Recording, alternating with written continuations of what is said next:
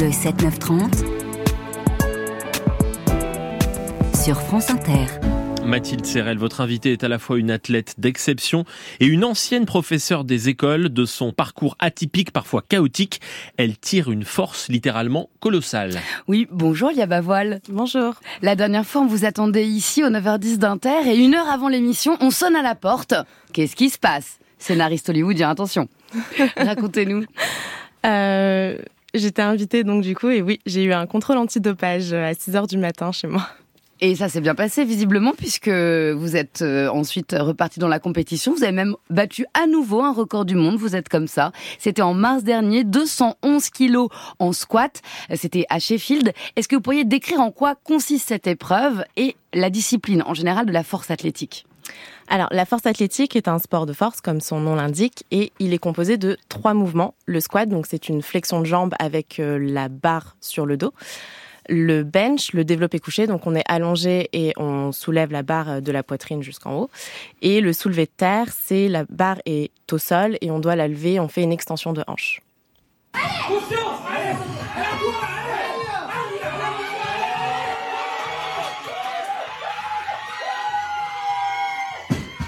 Ça, c'est l'ambiance Liabavoile quand vous réussissez un soulevé de terre de 230 kilos, votre record. C'est l'exultation autour de vous. Qu'est-ce que vous ressentez intérieurement?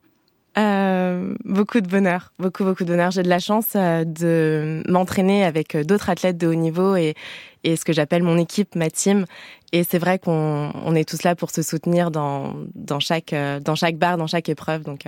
Et est-ce qu'il y a à ce moment-là quelque chose de l'ordre de, de la dopamine, de l'endorphine, quelque chose qui monte à la tête qu'on recherche ensuite à chaque fois? Beaucoup d'adrénaline.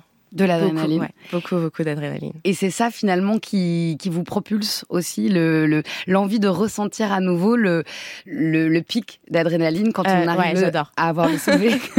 J'adore Bah, cette je- sensation de. euh, c'est comme c'est comme quand entre guillemets euh, vous vous avez peur et vous avez ce pic d'adrénaline où il faut y aller quand même et, et j'adore cette sensation. Je vais essayer.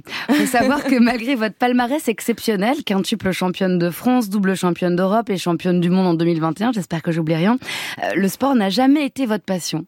Absolument pas. J'étais absolument pas sportive euh, quand. En fait, c'est j'ai un, j'ai un parcours atypique puisque je suis devenue athlète de haut niveau. J'avais déjà plus de la vingtaine, alors que généralement on devient athlète de haut niveau déjà quand on est petit. Euh, voilà, et c'était pas du tout mon parcours. Vous préfériez les livres? Vous vous dévoriez Oui. les livres, non? Vous étiez à combien Je crois deux ou trois en même temps? Ouais, je lisais euh, deux trois livres en même temps. Et c'est toujours le cas? Et c'est toujours pas le sport je me suis, je me suis remise à la lecture depuis peu. Euh, c'est vrai que ça m'avait beaucoup manqué parce que bah, le sport aujourd'hui prend, prend tout mon temps. Euh, mais c'est quelque chose que oui, je fais toujours. Qu'est-ce que vous lisez par exemple? Là, je me suis remise à lire les, les tomes d'Harry Potter. Ok, c'est bien. bah, en tout cas, euh, vous avez euh, vous avez quand même un petit peu de temps parce que là, Oui. euh, il y, a- il y a quand même certains volumes à, à- voilà, faudra faudra dé- dégager du temps pour pour Harry Potter. Un jour, votre livre à vous. Euh, apparu, ça s'appelle La force des mots. Euh, c'est l'histoire euh, d'une gamine atypique qui décide de devenir la femme la plus forte du monde, tout simplement. Un pari réussi huit ans plus tard. Vous ramenez donc des tonnes de coupes à la maison, comme on dit, et ça continue. Et vous revenez de très très loin en même temps. Avant d'être Lia, finalement, vous êtes Priscilla, euh, une enfant surdouée qui va vivre un enfer en entrant au collège. Sans ce trauma, Lia n'existerait pas? Euh, non. L'IA n'existerait pas si euh, Priscilla n'avait pas vécu tout ce qu'elle a vécu. Euh, je pense que je serais sûrement jamais devenue athlète, même si j'avais pas euh, vécu tout ce que j'ai vécu, puisque c'est en rencontrant la force et en trouvant ce sport-là que, que j'ai été sauvée. Ouais. Au collège, on peut le raconter, puisque vous en parlez dans votre livre, euh, vous y êtes à 9 ans. Vous êtes donc Oui, en je suis rentrée en sixième à 9 ans, au lieu de 11 ans. Voilà, deux ans plus tôt, vous êtes victime de harcèlement scolaire, euh, même si à l'époque, au début des années 2000, vous n'en avez pas encore entendu parler, et d'ailleurs on n'en parle pas autant qu'aujourd'hui. Vous croyez bien sûr que c'est de votre faute si les élèves appellent le soir chez vous pour insulter vos parents, s'ils vous poussent dans les escaliers, si vous jettent des trucs à la cantine. À quel moment vous avez pris conscience que ce qui vous arrivait n'était pas normal? Ou ce qui vous était arrivé peut-être? Extrêmement tard. Euh, en vérité, j'en ai pris conscience en écrivant le bouquin euh, que j'avais subi du harcèlement scolaire. Et c'est vrai qu'à mon époque, dans les années 2000, on n'en parlait pas. Il n'y avait pas de campagne de prévention, il n'y avait pas de publicité. Ça n'existe pas. Je pense même que le mot peut-être n'existait pas à cette époque-là et qu'il a été créé peut-être que récemment. Euh, et c'est vraiment en écrivant le bouquin que je me suis dit, mais en fait, c'est ce que j'ai vécu. Et finalement, ce moment-là, euh, la, la Priscilla que vous êtes, qu'est-ce qu'elle ressent, euh, en tout cas quand vous vous connectez à ces émotions de cette époque-là, quand vous avez 9 ans? Beaucoup de tristesse. Et d'incompréhension, j'imagine? Vous avez ensuite, à l'adolescence, eu, pardon de vous faire revivre ces moments-là, mais je, ce qui est beau, c'est que c'est une histoire de, de reconstruction, euh, parce qu'ensuite, ça, ça s'arrange pas. Euh, vous, allez, vous allez partir dans, dans un moment de, bah, de destruction à l'adolescence. Euh, vous retournez tout contre vous, euh, et du coup contre votre corps. C'est là qu'il y a une rupture avec votre corps? Euh, en fait, quand les quand les autres passent leur temps à vous dire que, à vous faire comprendre en fait que vous ne valez rien, c'est, ça a été vraiment la chose la plus compliquée en fait de. L'adolescence, c'est déjà une période qui est difficile, qui est difficile pour euh, pour la plupart des gens, pour tout le monde. Mais en plus, quand vous vous vivez dans cette sensation de rejet euh, et que vous n'êtes pas accepté tel que vous êtes, euh, c'est encore plus difficile de, de, se construire et de construire son identité euh, autour de ça. Et, et du coup, vous avez juste pas envie d'être qui vous êtes en fait. Donc j'étais vraiment dans la dans la destruction et c'est allé loin puisque je suis allée jusqu'à la scarification, je suis allée jusqu'aux tentatives de suicide où je ne voulais plus vivre en fait, je ne voulais plus exister parce que je ne voyais pas d'intérêt à vivre si c'est pour que on ne m'aime pas, pour qu'on ne m'accepte pas et pour vivre bah, juste un enfer au quotidien en fait. C'est votre mère qui à 19 ans va vous dire quelque chose qui qui finalement vous déclenche et vous fait remonter. Qu'est-ce qu'elle vous dit? Euh, donc j'avais fait ma, ma, dernière tentative de suicide puisque j'en ai pas refait euh, depuis. Euh, et donc j'étais sur le lit d'hôpital et ma maman m'a appris que elle avait vraiment galéré pour m'avoir puisque euh, elle était atteinte d'endométriose et et qu'après m'avoir eu, on a dû lui enlever l'utérus, etc. Donc c'était quand même, voilà, c'était pas rien. Et en fait, elle m'a appris que j'avais été fait en fécondation in vitro. Donc vraiment, et en fait, j'avais pas du tout confiance, de conscience à cette époque ce que représentait une fécondation in vitro euh, et le parcours du combattant que c'est pour une femme, euh, parce qu'elle m'a dit je prenais des piqûres tous les jours, plusieurs fois, euh, le soir, le matin, etc. pour voilà pour que pour pouvoir que les ovocytes, etc. Bon bref, c'est vraiment un, processus très compliqué. Euh, et en fait, elle m'a dit, j'ai pas galéré pour ta, de pour t'avoir, pour te voir mourir aujourd'hui, c'est juste pas possible.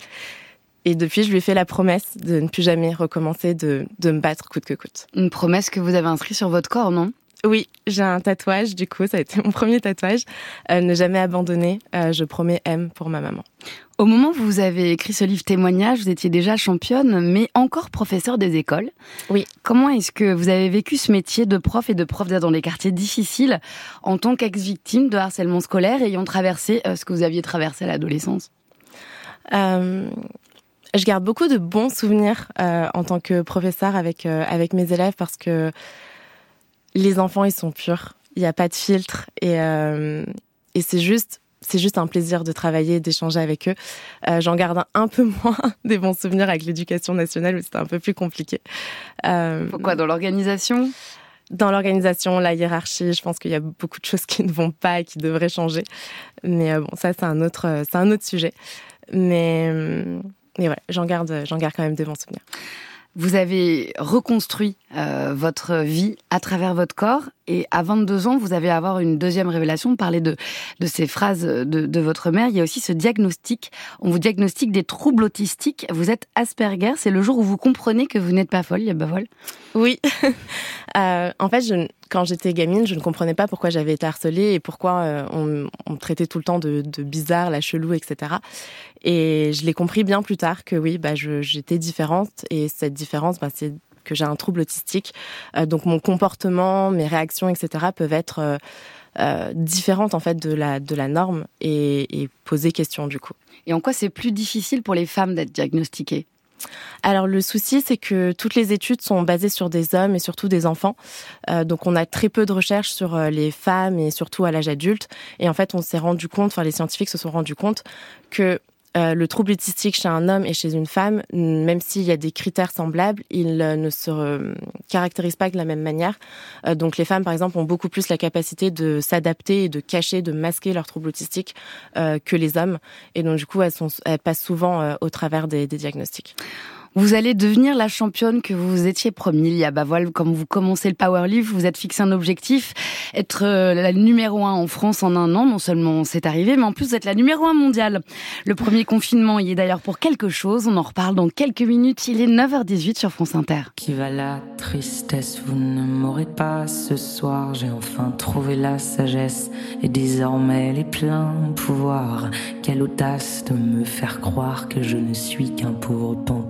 Manipulé par vos mains dégueulasses de désespoir. Marionnettiste je suis et sûrement pas l'inverse. Les émotions sont des couleurs, je suis le peintre qui les renverse.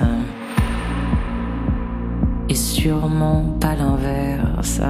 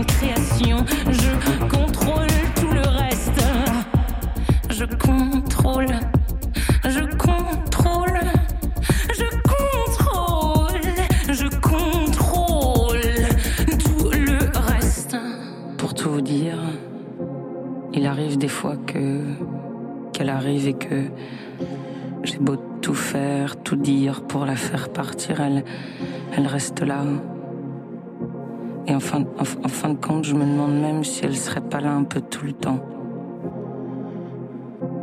Tristesse. Marionnette,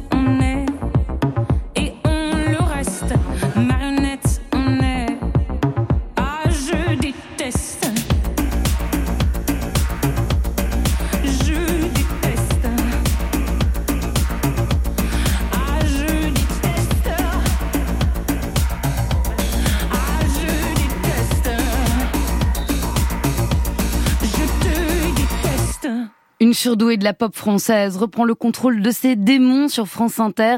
Zao des Sagazans, ses tristesses. Za, Sagazan. Et joie d'avoir préparé ces émissions toute cette semaine avec la formidable équipe du 9-10. Redouane Tella, Grégoire Nicolet et Elisabeth Rouvet, Lucie Le Marchand à la réalisation, Jean-Baptiste Audibert à la programmation musicale. France Inter, le 7-9-30, l'interview de Mathilde Serrel. Lia Bavoil, après avoir vaincu ou approvi, euh, euh, pardon, apprivoisé vos démons, vous aussi, vous êtes aujourd'hui championne et recordwoman du monde de force athlétique, donc discipline qui consiste à soulever des poids de trois manières différentes qu'on a un peu décrites déjà Oui. euh, tout à l'heure. Euh, Je peux vous demander, puisqu'on parlait tatouage, ce qu'il y a de tatoué maintenant sur votre cuisse droite? Ah, j'ai souvent la question. Euh, je suis fan de Disney, donc euh, c'est le portrait, enfin c'est le miroir de La Belle et la Bête et une phrase de Mulan. Euh, voilà, une citation dans Mulan. Alors, le fitness, euh, la perte de poids, au départ, avant la force athlétique, c'est ce qui va vous déclencher. Vous allez non seulement en perdre, donc, mais vous mettre à en soulever des poids. Est-ce que, euh, sur le plan psychanalytique, vous ne soyez pas entré dans une phase où vous avez arrêté de vous plomber? Euh, alors à la base, je suis, re- je suis allée à la salle de sport vraiment pour dans un but de remise en forme, de perdre du poids, etc. Et au final, oui, euh, c'est plus du tout mon objectif aujourd'hui, et, euh, et c'est de soulever des poids. Vous connaissez la formule le premier jour du reste de ma vie. Pour vous, c'est le 16 mars 2020, euh, la déclaration de confinement suite à l'épidémie de Covid-19. Pourquoi? Le Covid a été vraiment un tournant dans ma vie où j'ai pu me poser et me demander réellement ce que je voulais faire. Et en fait, euh, j'ai remarqué que j'allais au boulot euh, tous les matins, la boule au ventre, et qu'en fait, c'était pas du tout ce que j'avais envie de faire jusqu'à la fin de ma vie. Euh, et donc du coup, j'ai dit bah c'est le moment d'arrêter. Euh, donc j'ai attendu jusqu'en 2022 pour euh, me mettre à dispo. et, et me lancer à 100% dans, dans le sport. Et ça a été une renaissance, c'est comme ça que vous l'appelez dans le livre. C'est sympa pour Emmanuel Macron, ça va lui faire plaisir. Euh, en tout cas, vous allez euh, à ce moment-là, à la levée du confinement, avoir un, aussi un, une, porte, une, sorte de rechute euh, d'anxiété. Mais vous revenez donc au top niveau en 2021, à 25 ans, après deux ans sans compète. Vous devenez première au championnat du monde de Suède. Comment est-ce que vous accomplissez ça, deux ans sans compète? Et, et, vous devenez championne du monde C'était très très compliqué parce que je sors de 2019 où je fais mon premier record du monde euh, au total. Donc euh, je suis la meilleure 63 euh, en titre et je gagne les championnats d'Europe. Mais confinement et pendant deux ans, j'ai pas la chance de pouvoir refaire une compète, de pouvoir refaire des records du monde et gagner mon premier titre mondial. Et j'ai dû attendre deux ans du coup. Et c'était long, mais ça en valait la peine. Ça tient à quoi, selon vous, euh, ce moment de grâce, en tout cas, à ce moment-là, euh, en 2021, en Suède? Beaucoup de sacrifices. Et peut-être les paroles de cet homme, on l'écoute. Change rien, il y a zéro doute. Là, euh, c'est aujourd'hui, t'es es très très bien. À l'échauffement, je t'ai jamais vu comme ça. C'est toi qui décides, d'accord? Tu sais ce qu'on s'est dit, on est venu, t'as bossé pour ça. Toujours et encore. C'est à toi, cette plateforme-là, elle est à toi, elle a toujours été à toi et elle y reste. C'est votre cri, Elia Bavoil. Et on vous voit aussi crier sur la couverture du livre. Cyril Vaillant, à l'instant, euh, bah, il vous remet un peu dans la balance hein, les sacrifices euh, d'avant. Et c'est le moment de jouer. Il vous encourage, Elia Bavoil, avant les épreuves du championnat du monde en 2021 que vous remportez. Vous vous souvenez de ça ces mots-là? Oui. Alors Cyril Vaillant, euh, j'ai vraiment une relation particulière avec lui parce que ça a été l'un des premiers à, à, savoir que j'étais autiste euh, et à un peu m'avoir pris sous son aile euh, et il a toujours été super bienveillant et dès que j'ai rejoint l'équipe de France donc c'est le un des coachs de l'équipe de France euh, il m'a toujours poussé euh, dans mes retranchements, toujours poussé à mes limites pour euh, vraiment sortir le meilleur de moi-même et il trouve toujours les bons mots en compétition pour euh, pour nous remettre dans le contexte et ne pas oublier pourquoi on est là quoi. Il y en a une qui sait vous parler aussi, c'est Céline. Chez moi les forêts se balancent et le toit gratte le ciel. Les eaux des torrents sans violence et les neiges sont éternelles. On a envie d'écouter. Hein. Céline, Céline Dion dans les écouteurs, Lia Bavoil, c'est votre meilleur coach J'adore. Euh, on, alors on me connaît, on me connaît dans le milieu pour deux choses, pour mon cri allez parce que c'est toujours ce que je crie sur la plateforme. C'est ce qu'on a entendu là. Ouais. Allez Et Céline Dion. Euh, J'écoute tout le temps Céline Dion quand je m'entraîne. Voilà, c'est c'est ma musique, j'adore, je, l'écoute depuis que je suis petite, euh, je suis fan d'elle. Et, et, en fait, j'adore ses musiques parce qu'elle a ses textes, ils me parlent. Voilà, ils me parlent et je vais puiser vraiment à l'intérieur de moi en l'écoutant pour euh, sortir toutes ces émotions dont j'ai besoin pour pouvoir euh, lifter le plus lourd possible. Vous partagez alors un peu toutes vos coupes, toutes toutes vos, vos grands euh, vos grands prix de championne avec Céline. Bah, faudra la rencontrer quand même. Dans cette victoire au championnat du monde et les records donc que vous continuez à accumuler, vous avez progressivement assumé votre trouble autistique. Vous en parliez avec le coach de l'équipe de France. Vous en parlez aussi à ce moment-là sur les réseaux sociaux. Vous êtes réconcilié aussi, on peut le dire à ce moment-là aussi avec votre corps. Mais il reste toujours une ombre au tableau. C'est ce sexe bienveillant euh, dont vous faites l'objet euh, en ligne et dans votre milieu sportif. Ça se traduit comment? Euh, beaucoup, beaucoup de sexisme dans le milieu du sport en général quand on est une femme. Donc ça va être euh, des petits commentaires de euh, c'est pas possible que tu soulèves aussi lourd parce que t'es une femme, t'es forcément dopée. Euh, c'est pas possible que tu soulèves plus lourd que moi parce que moi je suis un homme et que je suis pas capable de faire ça. Euh, voilà, c'est toujours cette mise en rivalité entre ce que je suis capable de faire en tant que femme et ce que certains hommes ne sont pas capables de faire parce que vraiment la force euh, je pense qu'on peut le dire, ça a toujours une connotation très masculine et c'est pas quelque chose qu'on conjugue encore au féminin aujourd'hui. Dès les années 30, hein, les sportifs font l'objet d'un procès de virilisation en raison de morphologie jugée trop masculine. Ça dure euh, encore un siècle plus tard. Heureusement, il y aura eu Selena Williams sur votre route. Elle vous a inspiré? Oui, beaucoup. Serena Williams, c'est un de mes modèles euh, dans le sport euh, parce qu'elle a toujours euh, assumé euh, ses formes très athlétiques et euh, elle a toujours, excusez-moi du terme, mais envoyé, envoyé paître euh, quand on l'a critiqué là-dessus et, et, et elle en a fait un critère de beauté à, à sa manière en fait. Un mot sur ce phénomène euh, du fitness et de la force. Aujourd'hui, ce phénomène du muscle qui touche les hommes, les femmes et les plus jeunes. Hein, Fitness Park, euh, chaîne YouTube, il y a 40% d'adhérents de 16 à 25 ans. Comment vous le voyez euh, évoluer? Euh, alors moi-même, je vois l'évolution dans mon dans mon sport en force athlétique où, euh, par exemple, avant les championnats juniors, sub-juniors, donc c'est entre 16 et 23 ans, euh, c'était sur un week-end, ça représentait 200 athlètes. Aujourd'hui, ça a été fait sur presque une semaine, donc euh, ça représente le double, voire le triple d'athlètes. Donc euh, de plus en plus de jeunes s'intéressent à ce sport-là, donc ça fait vraiment plaisir. Et beaucoup plus de femmes aussi. Et oui, et qui du coup, voilà, bah, grâce à Serena Williams, grâce à vous, elles y vont, le muscle au 21e siècle. Oui, c'est ça, on disait, c'est ça, hein, ce sera religieux, non, ce sera musclé, en fait, le 21e siècle. Merci infiniment, Lia Bavoil. On est très heureux que vous ayez pu venir ce matin. La force des mots, c'est sorti chez Marabout. On suit vos aventures sur Instagram, lia-du-bas Powerlift. Merci à toutes les deux. Merci Mathilde Serrel.